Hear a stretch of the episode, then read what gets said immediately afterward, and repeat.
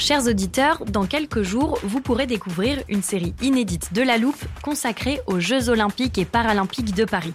À trois mois de la cérémonie d'ouverture, on s'est demandé comment réussir ces JO. Les transports sont-ils prêts à affronter les milliers de touristes? Le dispositif de sécurité est-il suffisant? L'enthousiasme sera-t-il finalement au rendez-vous? Pour répondre, on plonge durant cinq épisodes dans les archives des éditions précédentes, accompagnés des journalistes de l'Express. C'est à retrouver à partir du 13 mai sur toutes les plateformes d'écoute. It's that time of the year. Your vacation is coming up. You can already hear the beach waves, feel the warm breeze, relax, and think about work. You really, really want it all to work out while you're away.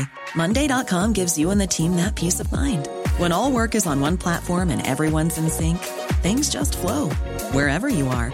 Tap the banner to go to Monday.com.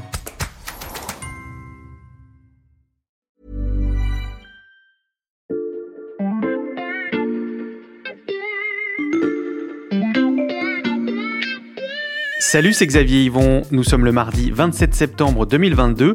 Bienvenue dans La Loupe, le podcast quotidien de l'Express. Allez, venez, on va écouter l'info de plus près.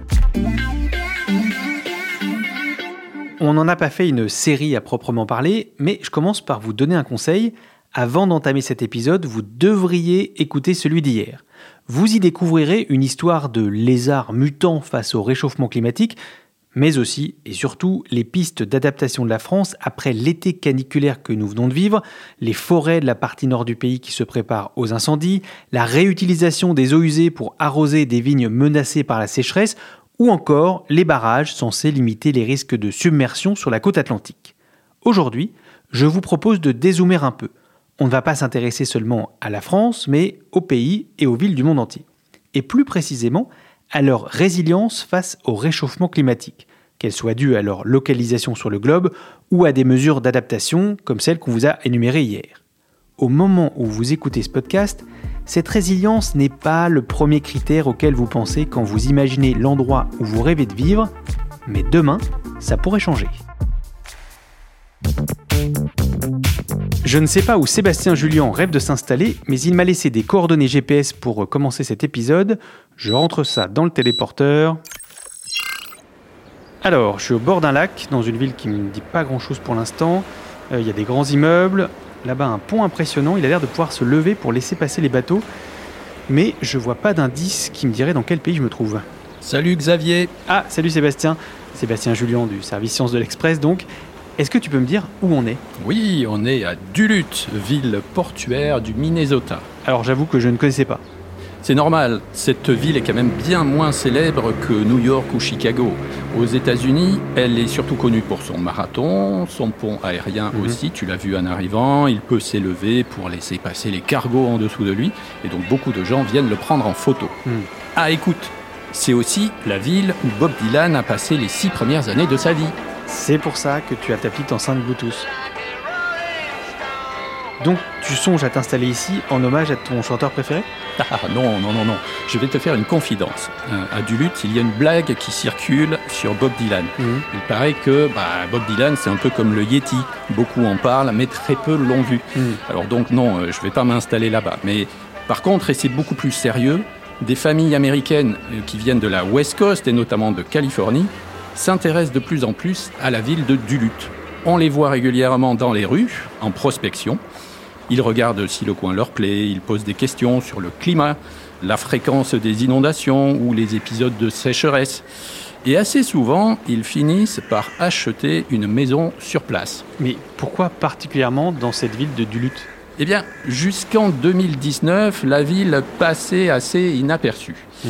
Et puis, elle a fait son entrée dans une liste, et pas n'importe laquelle, puisqu'il s'agissait d'une liste indiquant les meilleurs endroits pour vivre aux États-Unis face au réchauffement climatique.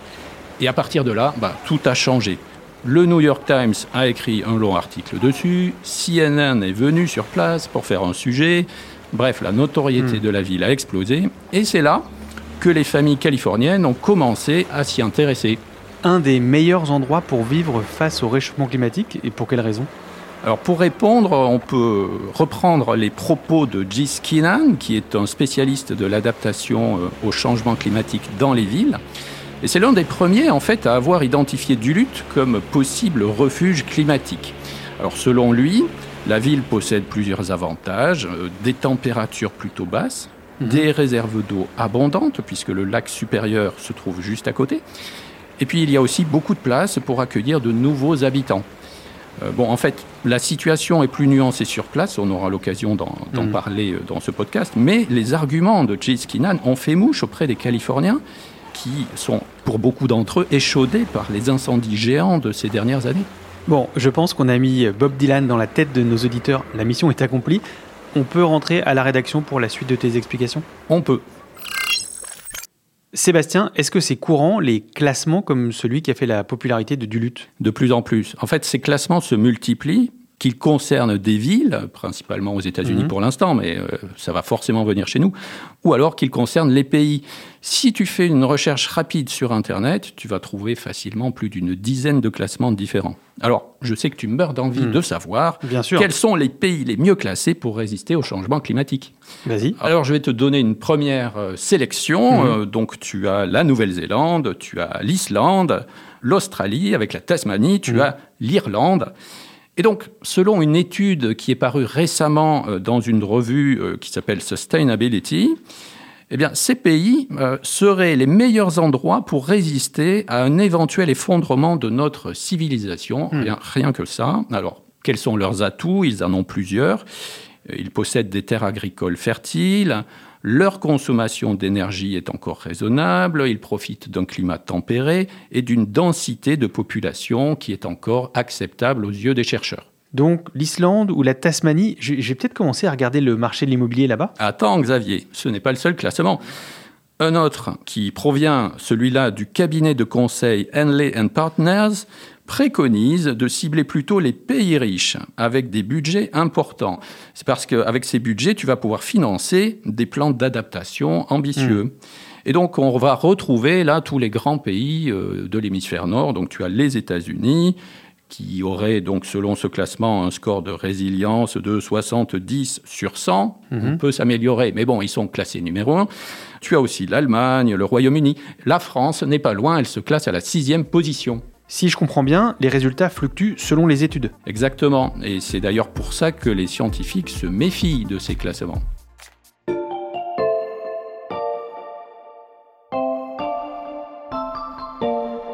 Alors si tu veux bien, tu vas me servir de cobaye pour une petite démonstration, Xavier. Ok, je suis prêt. Alors selon toi, quels sont les critères importants pour mesurer la capacité d'une ville ou d'un pays à servir de refuge climatique?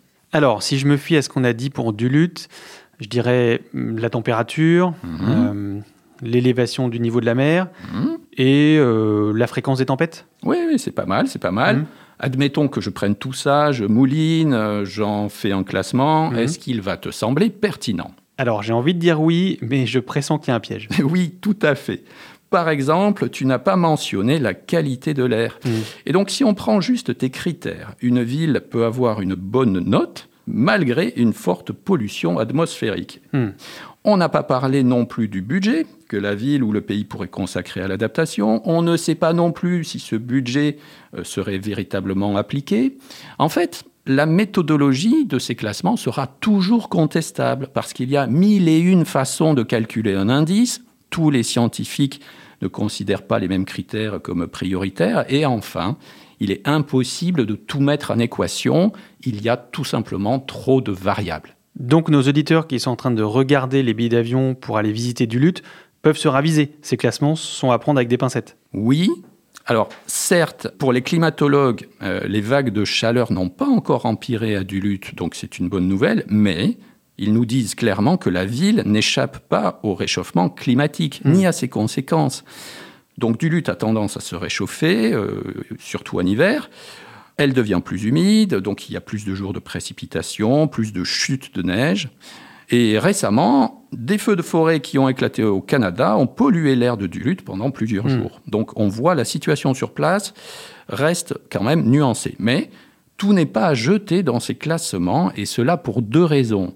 La première, c'est que ces classements, en fait, essaient de dire qui est le bon élève ou le mauvais du point mmh. de vue des efforts que nous devons faire et ça répond à un manque en fait, puisque on n'a pas vraiment d'outils pour vérifier où on en est dans le respect des accords de Paris, par exemple. Hmm. Donc c'est important d'avoir ces classements.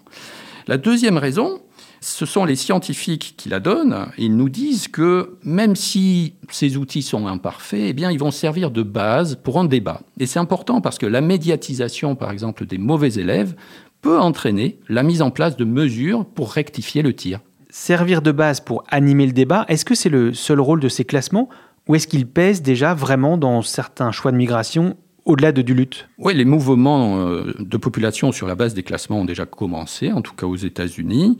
Mais c'est vrai que ce qui entraîne le plus de déplacements de population pour l'instant, ce ne sont pas véritablement les classements, mais plutôt les aléas météorologiques extrêmes. Hmm.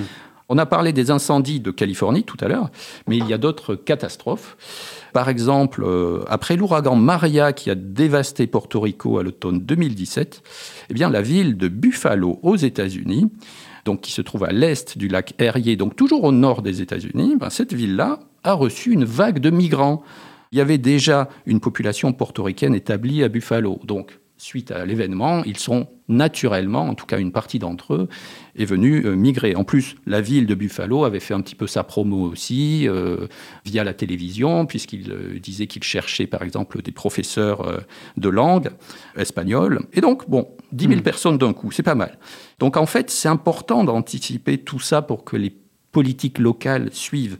À terme, par exemple, la région des Grands Lacs va attirer de plus en plus de monde, mais comment va-t-elle s'adapter en fait? Comme me confiait un, climatologue américain, c'est une chose de déclarer qu'une euh, ville est un lieu refuge, mais ensuite il faut s'assurer que ce lieu dispose de logements adéquats, que les personnes aient vraiment accès à des ressources essentielles, et aussi s'assurer qu'une nouvelle vague de migrants ne va pas aggraver d'une manière ou d'une autre les inégalités déjà en place. Sébastien, tu as prononcé le mot magique anticipation. On l'emploie beaucoup en ce moment à la loupe. Je te propose qu'on prenne encore un peu de recul parce que derrière les classements se cache une vraie question, puisque la crise climatique est vouée à s'aggraver. Comment s'adapter aux migrations à venir?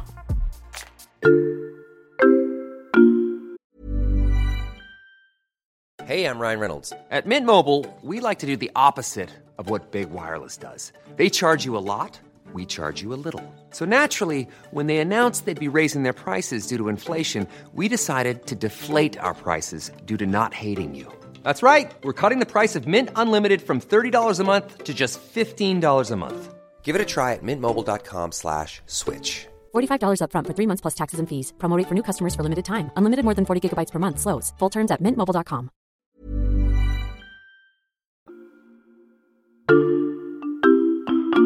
Le pacte mondial pour les migrations a été adopté en 2018 et c'est une discussion qui avait commencé après la crise des réfugiés en Europe en 2015-2016, avec cette idée de mieux répondre à la gestion des réfugiés et des migrations. Vous entendez Camille Lecause, elle est analyste à l'Institut des politiques migratoires, un think tank basé aux États-Unis et en Europe et vous allez vite comprendre pourquoi elle vous parle de ce pacte mondial pour les migrations. Ce qui a aussi été novateur, c'est que cette dimension climatique a été intégrée dès l'origine, mais quelque part c'était un petit peu en arrière-fond lors de la revue des progrès du pacte mondial en mai dernier à New York.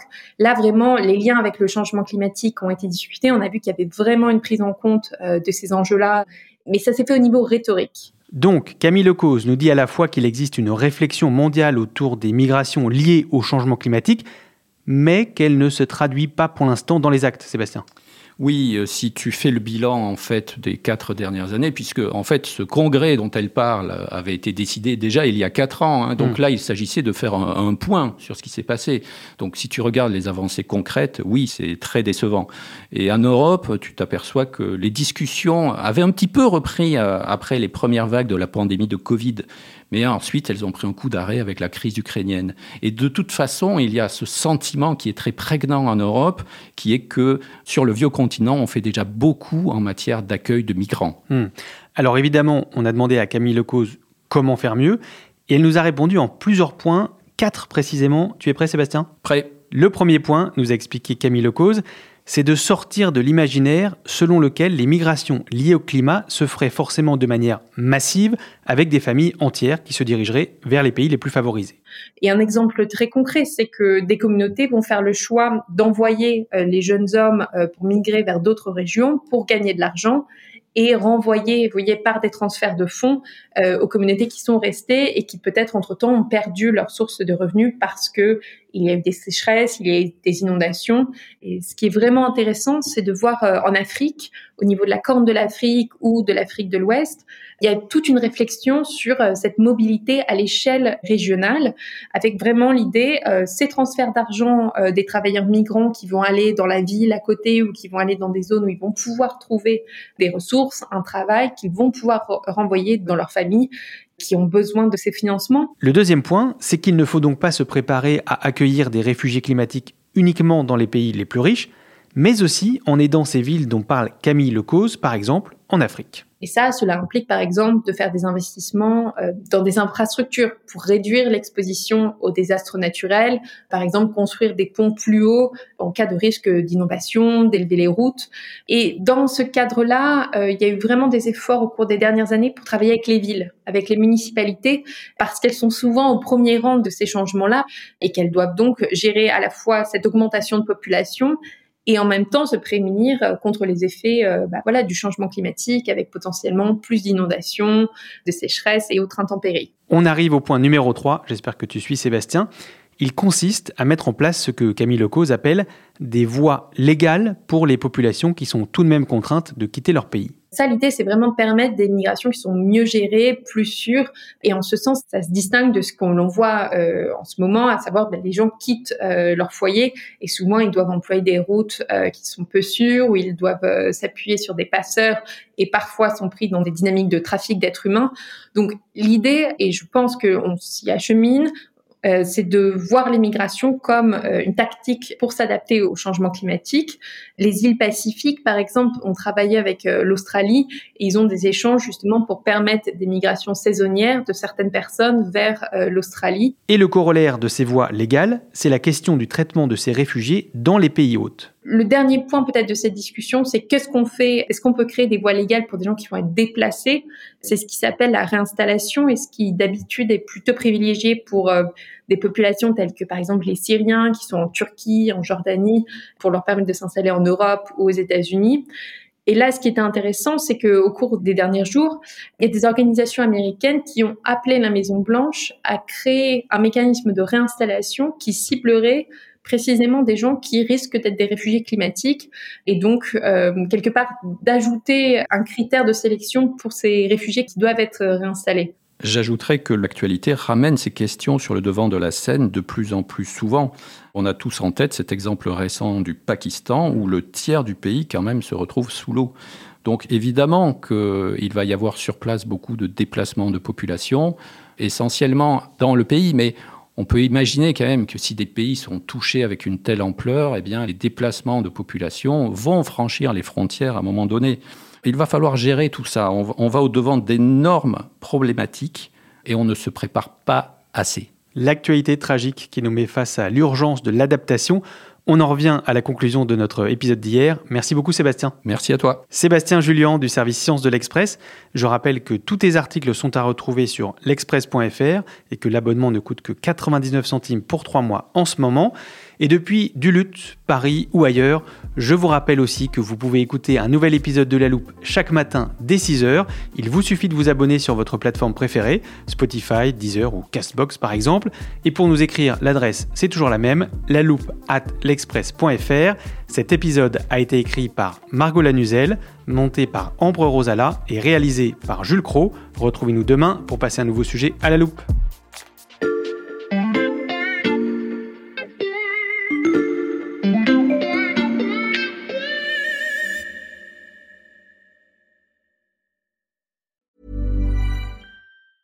Planning for your next trip?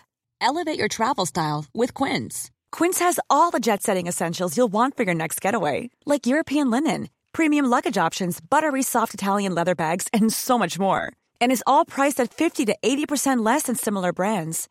Plus, Quince only works with factories that use safe and ethical manufacturing practices. Pack your bags with high-quality essentials you'll be wearing for vacations to come with Quince. Go to quince.com slash pack for free shipping and 365-day returns.